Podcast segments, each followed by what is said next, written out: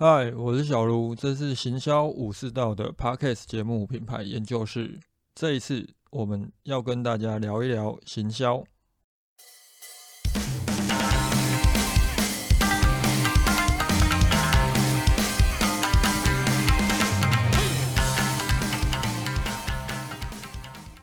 我们今天要来聊一聊关于广告行销以及产品的一些问题哦，就是产品它到底是不是一定要品质超好、波棒？它才有办法在市场上生存，你行销才会更加的有助力。我相信选择对的人应该会比较多，因为这是一个比较政治正确的答案。但是问题是，我们在现实生活当中看到的结果，可能未必会是这个样子。更包含的，好，有时候为了广告行销，又或者某些行销的策略，我们推出一些品质不是这么好的产品。它到底会不会是一个正确的做法？会想要讨论这个问题，是因为前一阵子哦，我在卡巴 house 上面看到几个朋友开房，他们在讨论的东西就是，你很会做行销，但是你的产品很烂的话，它只是会加速你这个产品的灭亡。这件事情是毋庸置疑的。我的师傅之前就跟我讲过，特别是如果我们是利用网络来做行销的时候，你的产品本身是有问题的，它是有瑕疵的，或者它好，真的就是很。烂就是一个垃圾。这个时候，透过网络，包含了在社群时代之后，所有的口碑意见，它的传播都很快的情况之下，我们的产品如果有问题，但是你很会做行销，你很会投广告，你很会在初期的时候把你的产品的声量呃打得很大，那让很多的人来买你的产品之后，你的负面口碑也可能会瞬间炸开来。到最后，它会造成呃负评的危机，甚至最后会演变成品牌的危机。但这个时候，我们要问一个问题，就是产品到底怎么样才叫做好？好，它其实是一个相对概念。呃，我们必须跟市场上的同类型商品相比。所以，如果我们今天要探讨我的产品必须要好。它是要跟市场上所有同类型产品相比，我们一定要绝对的好吗？有些产品确实可能是这个样子。奥美的叶明贵老师在他的那个品牌的技术和艺术这一本书当中，他有去举了他们在帮。泡面的客户进行咨询的时候，那他有一个个人的想法，他觉得说他会跟客户讲，如果你们所生产的这一款泡面，它跟相同口味的这个泡面相比，你没有办法赢过它，你没有办法做出最好吃的泡面，那你就不要卖。原因是因为消费者他已经有认知什么叫做好了。那如果假设你卖这个泡面没有办法跟市场上最好吃的那一款比，你。没有卖的价值，你甚至于你不可能会成功。但问题是。如果在做网络行销，特别是有在了解一些订阅制啊、电商行销新的趋势的人，应该都听过国外有个网络品牌叫一美元刮胡刀俱乐部。顾名思义，就是你只要每个月付一美元，他们就会固定寄一些刀片到你家里给你。这个一元刮胡刀俱乐部，它既然它的价格只有一美元，就差不多呃算三十块台币好了。大家想一下，三十块台币。你到超市，你到超商，你去架上看目前主流的吉列啊、舒适牌啊，你可以买到什么样的刀片？你可以买到几颗刀片？相信这个答案是非常的明显。啊，当时一元刮胡刀俱乐部他们在网络上面闯出声量之后，就开始受到这一些主流的刮胡刀品牌注意了。吉列哦，包含了市场的老二舒适牌，它其实都把他们家的刮胡刀片拿回去做测试。他们结果测试完的结论就是，哦，一元刮胡刀俱乐部的刀片并没有他讲的一样，我们卖的刀片超屌。他们都觉得，哦，经过实验测试，一元刮胡刀俱乐部的刀片就是烂东西，它不好用，没有我们的来的强，所以他们就很安心了。结果是怎么样？我相信大家都很清楚，一元刮胡刀俱乐部最后逼的。市场的龙头激烈，不得不把它所有的产品的价格都下降。为什么一元刮胡刀俱乐部卖的刮胡刀片这么烂，它却还是对市场的龙头产生了威胁？这个就是我们今天想跟大家探讨的问题，就是到底什么样的产品或服务叫做好？它应该怎么去认知？我会想要开今天这一个主题的原因，还有一点就是说，我之前曾经在广告设计公司做文案企划的时候，我们公司有一个主要的客户就是房地产，我们那个时候主要就是负责百货业跟房地产。啊，当时我们在做房地产广告的时候，那房子都很正常哦，就是即便没有办法到三房两厅，就是那种正三房两厅，就是一间。呃，还算蛮大的主卧室跟一间、两间勉强堪用的客房，至少也都有个二加一房，又或者好就是正两房，就是堪堪用的两间房间，就是顶多就是第二房，它不是套房，但。我相信，如果有在看房的人，应该这一阵子都会发现到，现在有那种房子哦，它就是可能就是说一加一房，又或者二加一房。它那个所谓的加一，其实有加跟没加是差不多的。然后建商可能会在一层楼当中就盖了很多户，有八户啊、九户啊。我这次看到最高的还有一层楼有十二户，然后几只电梯，两只电梯，整栋楼加起来有一两百户。大家想一下，一两百户，那两只电梯，你每天早上电梯要等多久？为什么会有这样的房子？就大家自己认知来讲，好，呃，你要跟一两百户的人，好，一户算两个人就好了啦，就两三百个人，甚至到四百个人，你每天要跟这些人挤电梯。你会愿意去住这样的房子吗？我相信大家的答案应该都是不会。你们甚至连租房子都不想租这样的房子。那为什么这样的产品它会出现在市面上？原因很简单，我们从五年前哦就观察到现在的台湾房地产市场有 M 型化发展的问题很严重。这个 N 型化不是说就是很便宜的很便宜，贵的很贵，它不是在价格上，就是普遍都贵了。那它的 M 型化发展是在平数，就是要不就是那种一百多平，那甚至到三百多平的那种超级豪宅，要不就是可能扣掉公设比之后，连三十平都不到的这种小宅。这种 M 型化发展最主要还是跟单价的提高有很大的一个关系，就是它从空头开始就走向多头之后，在多头的这一段时间，这种产品的出现越来越多。M 型化发展它代表了很多的需求的出现，包含了现在的人薪水没有增加，但是房价越来越多。但是我必须老实讲哦，房地产虽然很多人都说买不起啊，但是房地产它其实是一个需求型产品。台湾人的认知就是我还。还是有买房的需求。我结婚之后，我生小孩之后，我还是会希望有一间自己的房。那这种需求型的产品，当它的单价一高之后，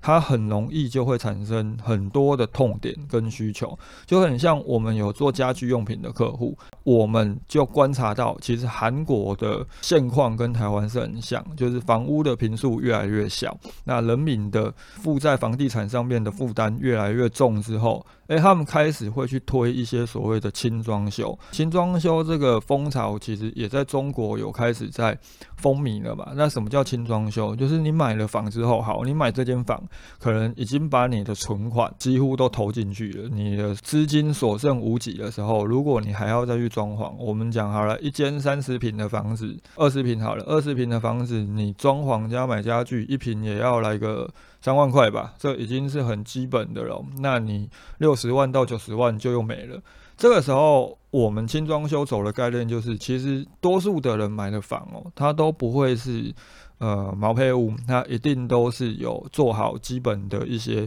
轻装修了，就是隔间墙也有了，然后粉刷也都有了，地板也都有了。轻装修的诉求概念就是，当你已经花了很多的钱买房了，呃，你的购屋的成本负担是很重的时候，你不需要再去做所谓的木作。你可以选择用家具去规划出一个有你自己风格的房子。那精装修更包含了我们其实有一个主要的诉求在于租屋主，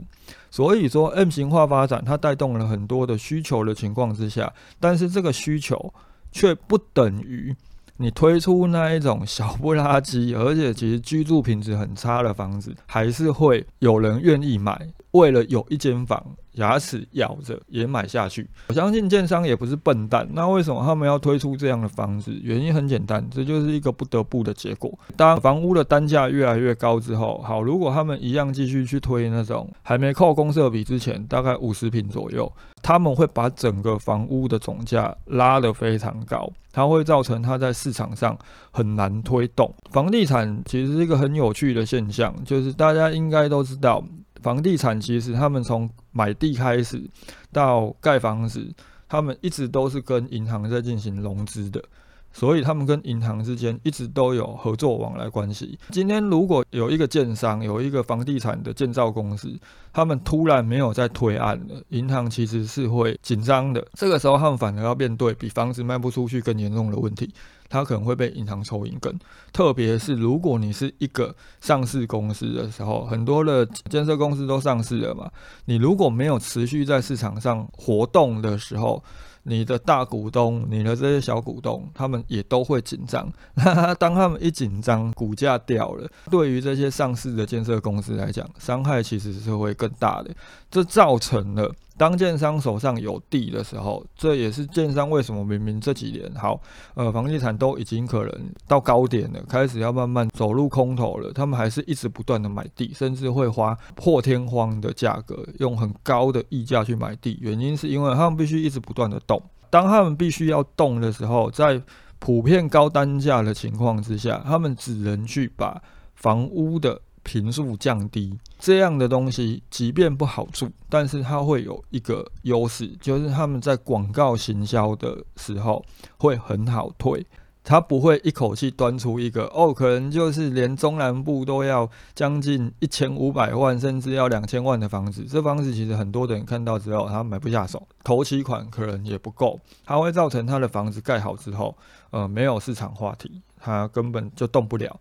更包含了，我相信大家应该都很清楚，这种小平数的房子卖什么人最好卖，就是卖投资客最好卖，特别是如果他们是集资买房投资的，基本上这种一加一房啊、二加一房啊，一推出之后，很快哦，都不要说公开了，可能在预售屋的时候就被扫一轮了。这造成了这一些建商，他会为了销售跟广告行销的目的，去推出一些错误的产品。但是如果你今天是为了单纯想要把东西卖出去，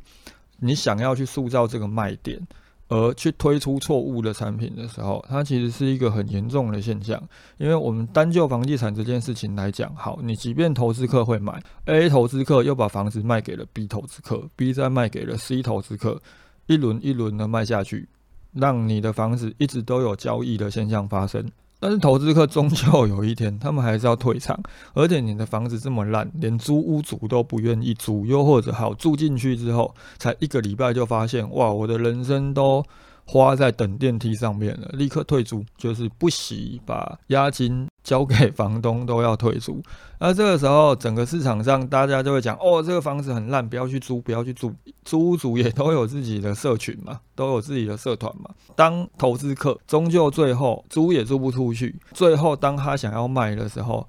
一定是这些自住客来买嘛？他们也不用多讲，他们光去看了房之后，他们可能就不愿意买了。这样的产品到最后一定就是会死掉。这一些错误的产品，最终一定通通都会回到建商的身上，大家就会去讲哦，这个建商在什么什么时候盖了好多烂房哦，就是这一间也是烂房，这间也是烂房。当你今天哦是为了广告行销的目的去推出一些错误的产品的时候，这不是一个适当的做法。还有另外一种状况，网络行销跟电商，它其实是一个很独特的一种销售模式哦。实体行销它是先体验完产品之后，他们才购买；但是网络行销跟电商，他们是先决定购买之后才体验到产品。我们如何让他们决定购买？我们就是透过广告，透过我们的产品介绍，为它建立期待感嘛。所以，如果你今天你的广告打得真的很强，你的行销真的很会做，但是消费者产生了很强的期待之后，你们的产品的品质其实是无法满足他的期待的，你的产品负面口碑，最终也会回到你的身上，到最后你这个产品的生命周期其实还是会很短。当然，今天有些如果真的就是想做短线的，他。啊，反正钱都已经收进口袋了，你们不喜欢就算了，他们还是会持续做这样的事情。但是如果你今天真的是是想建立品牌的话，我会建议哦，可能从一元刮胡刀俱乐部的角度来思考，它可能会比较适当。一元刮胡刀俱乐部，如果你们去找它的第一支网络广告出来看的时候，其实他们真的把自己的刮胡刀的刀片 P 得很厉害，就是哦，我们的刮胡刀刀片真的超屌。实际上，他们的刀片并没有真的这么好用的时候，为什么他们还是让顾客愿意没有去暂停这个订阅，持续的回购？原因很简单，因为一个产品开发的成功关键，它并不在于我们一定要把品质做到最大化，而是我们必须要让顾客的体验产生最大的优化。一元刮胡刀俱乐部，它卖给消费者的产品其实就是刚刚好的产品，就是你可以刮胡子啊，也不会把你的脸刮破。可能它的舒适度，可能它的呃锋利度，包含了它的刀片，可能耐久度都没有吉列，又或者是舒适牌这一些主流品牌来的这么好。但是他们透过一个很便宜的价格去降低消费者对于品质的认知，更包含了消费者在购买一元刮胡刀俱乐部的产品的这个过程当中哦，它其实不单单只是体验了产品，它更体验了他们提供了这个订阅到付的服务，他们去获得一个更好的体验感。一元刮胡刀俱乐部的广告从早期他们其实其实就一直在打一件事情的。呃，很多的人可能都会忘了去买刮胡刀的刀片，呃，又或者会忘了要换目前的刀片，就是还能刮的时候就继续用嘛。当今天有一个品牌，它会固定每个月把可能是四组刀片寄到你家的时候，当你收到新的刀片，你自然就会记得，哎，我要换新刀片了，我要把这些旧的刀片都丢掉了。它会养成一个消费者持续更换的一个认知。所以他们就会去主打丢掉你那个已经钝掉不堪用的刀片。当消费者不用再出门去买新的刮胡刀刀片，甚至于突然发现到哦自己的刮胡刀刀片都没了，而且既有的都不能用了啊，半夜了怎么办？所以他们就去主打一个方便性。当你今天你有很低的价格。你有很方便的服务，这些通通加起来的时候，即便你的产品它没有办法跟市场的龙头相比，你最多就只能称得上是一个普通的产品。没有到好的产品，消费者也许有可能还是能够接受的。这也是我们今天在思考这个产品类型的时候可以去思考了。我们其实前一阵子也把一个房地产，就是我觉得真的很夸张的，就是一层十二户，那每一户大概都只有呃十六平，甚至于可能就是一个套房这么大的一个空间。我们认真把它的平面图拿出来看。今天假设他真的觉得哦，我给他盖正三房的房子，消费者买不起，他其实把它规划成二加一，又或者是一加一这样的房型，他把十二户减少成八户，又或者是九户的时候，也许买房的人他们在住这间房子的体验感就不会这么差。在销售的时候会推的比较慢一点，但是它终究还是有可能会有卖完的一天，而且后续还会有很多的再交易出现。这也是我们先前在讨论 NFT 时候，我们有去提到的哈。假设未来每一间房子房产证它本身就是 NFT，而且呃，建商都可以透过后续的再次交易，就是可能买家再卖给其他的买家，他们都可以从当中去获得一些利润的话，也许不用到十趴，可能就是五趴。嗯，一间房子几百万、上千万，五趴其实就很多了。或许他们就不会再去盖出这种初期、短期在销售上面会很好卖，但是它最终可能就会变成是一个没有人会愿意再去接手的烂房，可能真的就能够彻底的去改变整个房地产的市场。今天要讨论的东西，其实也是大家在开发产品，还有在做。广告行销规划的时候，我觉得蛮值得思考的一个方向了。呃，如果你的产品真的不好，那你很会做行销，你产品本身真的就是有瑕疵的。即便你真的很会做行销，我觉得你的产品生命周期也会很短。这个问题哦，终究最后会归咎到你的品牌上，因为假设你真的就是有个名字，你有个官网。你专门在卖这些烂东西，你的产品到最后一定就是会推不动。如果你今天真的想做品牌的时候，我还是会建议你，即便没有办法真的把产品做到超级好，可以选择在一个跟竞品相比的情况之下，就是我们前面也有提过的一个货架竞争嘛，你取得一个价格优势的同时，你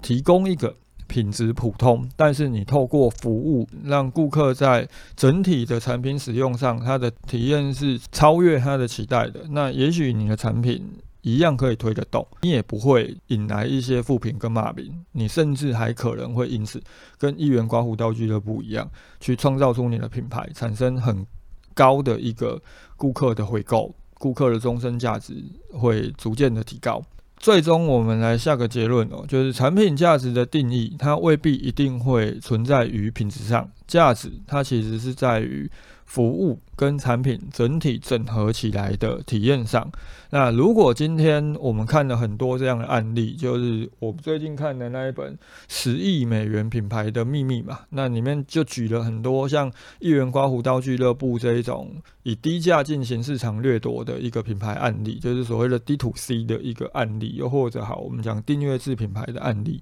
啊，有些人可能会去误会说，哦，他们都是以低价去掠夺市场。假设今天你推出了低价。但是你在低价的同时，你没有办法透过服务，你没有透办法透过完整的体验，去塑造出一个超越目前市场其他竞品的体验感的时候，你单纯只是低价，那你的低价最终只能对标到便宜的价值上。也许消费者他可能未必会去在意你的品质，但是终有一天，